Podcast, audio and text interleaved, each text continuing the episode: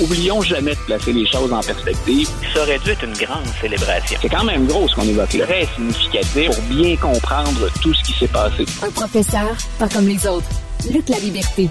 Ah, Luc, je suis très content de te parler aujourd'hui. J'ai plein de choses dont euh, je veux te parler. Écoute, j'ai euh, écouté sur Netflix euh, le film All Quiet on the Western Front.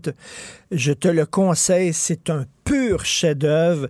C'est sur la Première Guerre mondiale vue de, des yeux d'un jeune Allemand. bon, et on montre là-dedans, on montre là-dedans à quel point l'Occident euh, euh, la France, entre autres, a été impitoyable lorsque euh, ils ont gagné. tu vois à quel point ils ont imposé des conditions épouvantables à l'Allemagne. L'Allemagne voulait une défaite honorable, voulait s'en sortir quand même, voulait, ils concédaient la défaite et tout ça, mais ils voulaient quand même pouvoir s'en sortir de la tête haute, on les a totalement écrasés et on sait ce que ça a donné. Ça a donné une frustration chez les Allemands, la naissance de, de Hitler lorsque j'entends une certaine rhétorique là, du côté américain, là, ou lorsque j'entends il faut là, presque écraser les Russes, il faut que euh, euh il faut permettre à la Russie une sortie honorable de ça. Qu'est-ce que tu en penses de ça? Est-ce que tu ne crains pas, ah, toi, cette rhétorique-là guerrière, là, en disant il faut les écraser, puis il faut qu'ils soient à terre, puis quand ils vont être à terre, on va fesser dessus encore. Est-ce que c'est une bonne approche à adopter? Et ce que, ce que j'allais dire, puis je vais enchaîner avec une réponse directe à ce que tu demandes, mais ce que j'allais ajouter, c'est parce que c'est pertinent dans le dossier actuel aussi. Euh, quand on impose ce règlement à l'Allemagne, et l'Allemagne n'est pas, est pas vaincue militairement à l'époque, elle dépose les armes, mais elle n'est pas totalement vaincue. Et si on regarde les origines de ce conflit-là, on peut répartir, disons, la responsabilité du conflit euh, à plusieurs des interlocuteurs autour de la table et pas qu'à l'Allemagne. Euh, mais l'Allemagne, on lui impose ensuite un régime politique. On a tenté d'implanter une démocratie. Et quand Hitler parvient au pouvoir, il n'y a pas d'attachement à la démocratie. C'est pas un régime qui a des racines très, très profondes. Et l'histoire récente nous montre à quel point ces régimes démocratiques sont difficiles à mettre en place quand il n'y a pas de culture ou d'attachement derrière ça. On revient à la, période actuelle. Euh, si, écoute, d'un côté, je suis content que euh, M. Biden, l'OTAN, les États-Unis, l'OTAN, l'Europe de l'Ouest, en gros, si je suis content qu'on tienne le coup, si je suis content qu'on affirme haut et fort que les valeurs auxquelles on croit, malgré tous nos défauts à l'intérieur de nos frontières respectives, si je suis content qu'on défende le message, de l'autre côté, il y a une double problématique. Euh, notre principal porteur de ballon dans ce dossier-là, ce sont les États-Unis. Eux-mêmes, sur la scène internationale, peuvent difficilement nier qu'ils n'ont pas fait un peu ce que les Russes ont font actuellement en Ukraine. Et quand tu regardes la situation actuelle, moi, il y a une chose qui, qui m'inquiète. Je te disais, le, M. Biden vient d'effectuer une visite où il a été ferme, puis il offrait une contrepartie au discours quand il est en Pologne, une contrepartie directe au discours que faisait M. Poutine pour présenter aux siens, finalement, l'état de la situation, puis en quoi c'est pas un échec ou en quoi c'est justifié euh, de le faire. Mais il y a personne nulle part actuellement autour de la table. Les efforts, en tout cas, qui ont été faits, euh, se sont, euh, ont frappé le mur. Il n'y a personne qui envisage une désescalade où on ne parle pas de paix ou de conditions de paix. Euh, c'est certain que les alliés et M. Biden vont dire, écoutez, pour danser, il faut être deux. Hein? Hmm. We need to be two to tango, c'est souvent l'expression en anglais. Est-ce que M. Poutine a montré une quelconque forme d'ouverture? En même temps, du côté ukrainien, c'est, et la, la position, elle est ferme, mais c'est une base de négociation, nous, on veut non seulement récupérer le Donbass où vous êtes actuellement, mais la Crimée, c'est à nous. Et on y tient. Donc, on revient sur cette première invasion, cette première quête territoriale de la Russie. Donc, il y a, on, peut, je pense qu'entre deux mots, nous, comme Canadiens ou comme Québécois, on choisit le moindre. Euh, on veut être du côté de grands idéaux qu'on porte puis dans lesquels on croit en Occident. En même temps, je suis tout à fait d'accord avec toi pour dire, avant la première puis avant la deuxième guerre mondiale, il n'y a personne qui souhaitait réellement d'escalade du conflit. On y est allé de compromis en compromis ou de rhétorique guerrière en rhétorique guerrière et on n'avait pas de porte de sortie. En tout cas, elles étaient, euh, elles étaient pas entrouvertes. C'est ce que je trouve actuellement. Je, répète, autant si je suis un Américain, puis même euh, un, un, allié américain dans ce dossier-là, M. Biden a fait un bon travail sur le terrain. Euh, de l'autre côté, elle est où la porte et, comment peut-on éviter qu'il y ait cette ben, escalade? Parce que l'équilibre est très fragile. un rat, quand tu le pognes au, puis sans coincer, il va te sauter d'en face. Il faut que le rat ait l'impression qu'il peut, il peut partir, il peut sauver, mais si tu l'empêches de sauver, tu sais, je comprends le texte tout tango, comme tu dis. Ça prend deux pour, euh, pour danser le tango et lui ne veut pas faire aucun compromis, euh, Poutine, mais en même temps, la célèbre phrase de Michel Obama, When they go low, we go high. Alors, c'est pas parce que eux, justement, ne proposent pas de porte de sortie, ne veulent pas négocier que toi, tu ne proposes pas de plan de négociation. Tu comprends? Voilà, puis je me répète un peu, mais je regarde la Chine actuellement. Je regarde l'Inde. Le discours qu'on tient de ce côté-là, c'est sûr qu'on joue stratégie puis on joue diplomatie aussi. Si je pense pas que ce soit dans l'intérêt de la Chine d'y aller d'une escalade qui provoque une intervention militaire, mais ça, c'est ce que je pense. Quand j'analyse l'ensemble des dossiers, il nous manque beaucoup d'informations pour porter un jugement plus éclairé.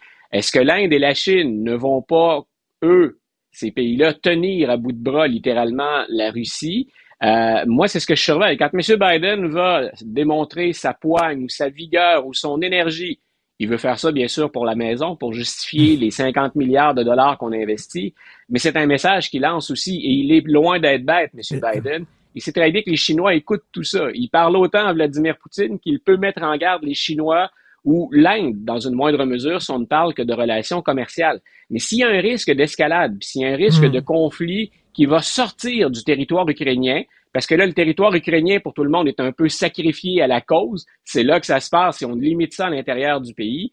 Euh, si on veut éviter une escalade, puis euh, un conflit qui, se, qui sort de l'Ukraine, euh, je répète, il faut que quelqu'un, quelque part autour de la table, ait une, vision de comment on sort de là.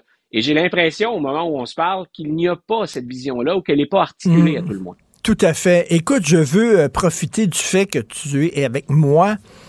Euh, je, je, racontais cette histoire-là à Jean-François Lisée un peu plus tôt. Un professeur euh, dans une école, parce que je sais que tu voulais récemment parler de la liberté académique. Un professeur récemment dans une classe euh, en, à Vancouver, en Colombie-Britannique, parlait des pensionnats autochtones et il y a un jeune euh, dans la classe qui a dit c'est épouvantable, les jeunes autochtones qui ont été tués, torturés par des curés, des prêtres, etc.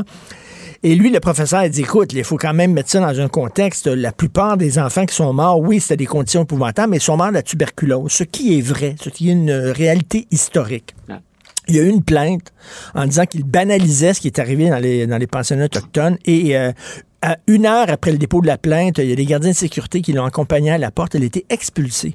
Alors, comme toi, tu es un prof d'histoire, d'un côté, tu veux, tu veux défendre, tu veux communiquer des, des, des faits historiques, là. mais de l'autre côté, on t'oblige quasiment à respecter une doxa, un dogme. Tu comprends? Il y a des choses qu'il faut pas dire. Mais toi, comme prof, la seule chose que tu dois dire, c'est la vérité. Euh, pas facile d'être professeur d'enseigner l'histoire dans des conditions comme ça. Écoute, je, je, ne réponds que pour moi, mais c'est le genre de défi que j'aime. Et j'ai pas la réputation, ni comme prof, ni comme intervenant dans les médias, d'être un provocateur, d'être celui qui va mettre le feu. Mais je tiens absolument à ce qu'on défende cette liberté académique qui s'accompagne aussi de grandes responsabilités.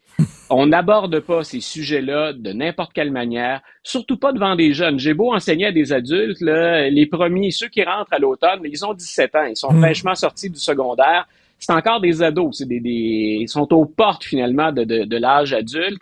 Euh, ces sujets-là, on va mettre des gants blancs, on le fait avec doigté, on prend la peine de bien étudier aussi les gens à qui on s'adresse. Mais à partir du moment où, comme prof d'histoire, je n'ai plus le droit ou je risque d'être sanctionné pour aborder des sujets, ben écoutez, enlevez l'histoire de tous les programmes. Ma position à moi, elle est très claire sur ce, sur ce point-là. Et je suis chanceux parce que je suis dans un collège où on a une politique à cet égard-là et je me sens pas du tout embêté. Je me sens au contraire soutenu si j'ai à aborder des questions, mais soutenu ou pas, j'irai. Et écoute, c'est ce que je vais te dire là est gros. Le jour où on m'impose quelque chose, euh, moi j'arrête d'enseigner, je sors de la classe. Donc, je répète, j'ai de grandes responsabilités quand je fais ça. La première, c'est d'être informé puis d'être à la fine pointe des connaissances dans ce que j'enseigne. Puis ensuite, j'ai la responsabilité de prendre soin des gens qui sont devant hmm. moi. Mais je répète, il faut absolument qu'on soit en mesure d'enseigner Sinon, ben arrêtons d'enseigner l'histoire, ça ne sert plus à rien. À partir du moment où directement ou indirectement on censure, qu'on s'interdit des choses, ben on trahit l'histoire. On devient tous, à différents degrés, des imposteurs. Et il n'est pas question que je me prête à ce jeu-là. Autant je veux qu'on me laisse m'exprimer dans les médias quand je le fais. Et on n'est pas tous d'accord, mais c'est la multiplication des points de vue souvent puis des analyses qui fait qu'on se rapproche de ce que tu appelles la vérité. Euh, ben, je veux la même chose en classe. Je suis pas différent comme intervenant dans ma salle de classe de ce que je fais comme travail. C'est excellent. Et, toi, ta, ta mission, c'est de, prendre des jeunes et d'en faire des citoyens informés. Et le meilleur service que tu peux rendre à des jeunes, le meilleur service, c'est de leur transmettre des faits véridiques de leur dire la vérité. Et si cette vérité-là entre en contradiction avec une doxa qu'on t'impose, ben tout bad, comme on dit. Est-ce que, est-ce que j'ai le temps pour un exemple de ce que je ah, fais en classe rapide? Vas-y. Je leur présente, je, fais le test avec mes étudiants au premier cours. Je donne l'histoire des États-Unis, qui, est mon, terrain de jeu à moi. Là. Euh, je leur montre une toile de Norman Rockwell qui, qui date de 1962, qui s'appelle The Problem We All Live With. Et je leur parle de ce débat autour des mots, des idées, puis des sujets sensibles. C'est une petite fille, je, crois. C'est une petite fille qui marche sur près d'un mur et sur le mur, c'est écrit le mot en N. C'est une, toile magnifique. Donc, je dis aux étudiants, et de plus en plus, je tiens à le préciser, on a des étudiants issus des minorités. On a des gens qui, euh, par l'adoption ou par l'immigration, on, a des gens, j'ai des latino-américains, j'ai des gens qui viennent d'Europe de l'Est, j'ai des noirs. Donc, et je leur montre cette petite fille-là qui est noire, accompagnée par des agents du FBI. Et effectivement, c'est la première à entrer dans une école après le jugement de la Cour suprême qui met fin à la ségrégation raciale. Et j'explique aux étudiants, m'adressant principalement aux étudiants noirs, est-ce que vous pensez que cette toile-là, si je veux bien vous montrer dans quel contexte elle entre à l'école, Ruby Bridges, c'est le nom de la petite fille, est-ce que vous pensez que c'était pertinent de vous montrer le mot sur le mur dans la toile ou si je devais éviter de le faire? Et grosso modo, ce qu'il, euh, grosso modo, ce qu'ils me répondent, c'est oui, monsieur, vous devez le montrer pour que les gens sachent. Alors, la réponse, elle est très claire de la part des étudiants, mais je les ai mis en garde avant, je leur en ai parlé, je leur explique la démarche. Le résultat, j'ai jamais eu dans les trois dernières années un étudiant qui m'a interpellé pendant le cours ou après le cours pour dire, Luc, je me suis senti mal. Ben, la réaction, c'est non, les gens ignorent ça. Bravo, écoute, super. J'aurais dû avoir un prof d'histoire comme toi, Luc. Luc, la liberté, toujours un plaisir de te parler chaque semaine. Bon week-end. Salut. Bye.